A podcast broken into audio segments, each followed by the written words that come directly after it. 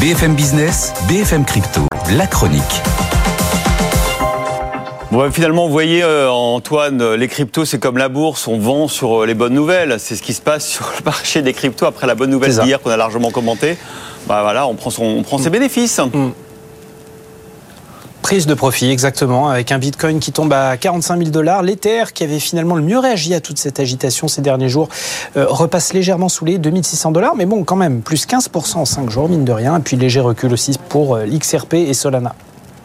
Alors, euh, en revanche, euh, les acteurs des cryptos commencent à être tentés par la bourse, mais la, vraie bourse, celle mm. avec des actions.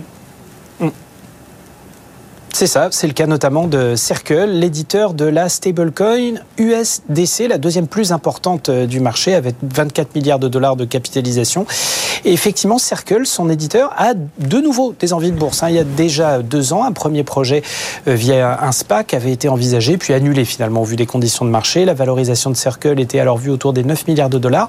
Là, le groupe a déposé un nouveau dossier auprès de la SEC dans ce sens, sans doute pour surfer sur l'appel d'air en ce moment entre la finance traditionnelle et la crypto. On le voit, tous les acteurs cotés, en plus du secteur, ont connu, des destins boursiers positifs, hein, notamment en fin d'année dernière, et sans doute aussi dans un souci de popularisation de l'usage des stablecoins, hein, ces cryptos stables liés au dollar, pour soutenir leur rôle croissant au sein d'une finance traditionnelle qui trouve quand même bien des vertus et des sources de profit dans la tokenisation et les actifs digitaux. En plus, Circle a toujours eu un souci de coller au plus près aux réglementations, aux usages en termes de transparence euh, du secteur financier classique, et ce serait donc une nouvelle passerelle de plus. Maintenant, courage à eux, hein, tant les cartes de l'usage crypto risquent d'être rabattues ces prochains mois avec l'adoption et la généralisation des ETF Bitcoin qui risquent bien de mettre en pause l'engouement boursier autour de ces acteurs historiques. On a eu droit quand même à une correction marquée sur les Coinbase, les mineurs, depuis quelques jours précisément pour cette raison. Merci Antoine.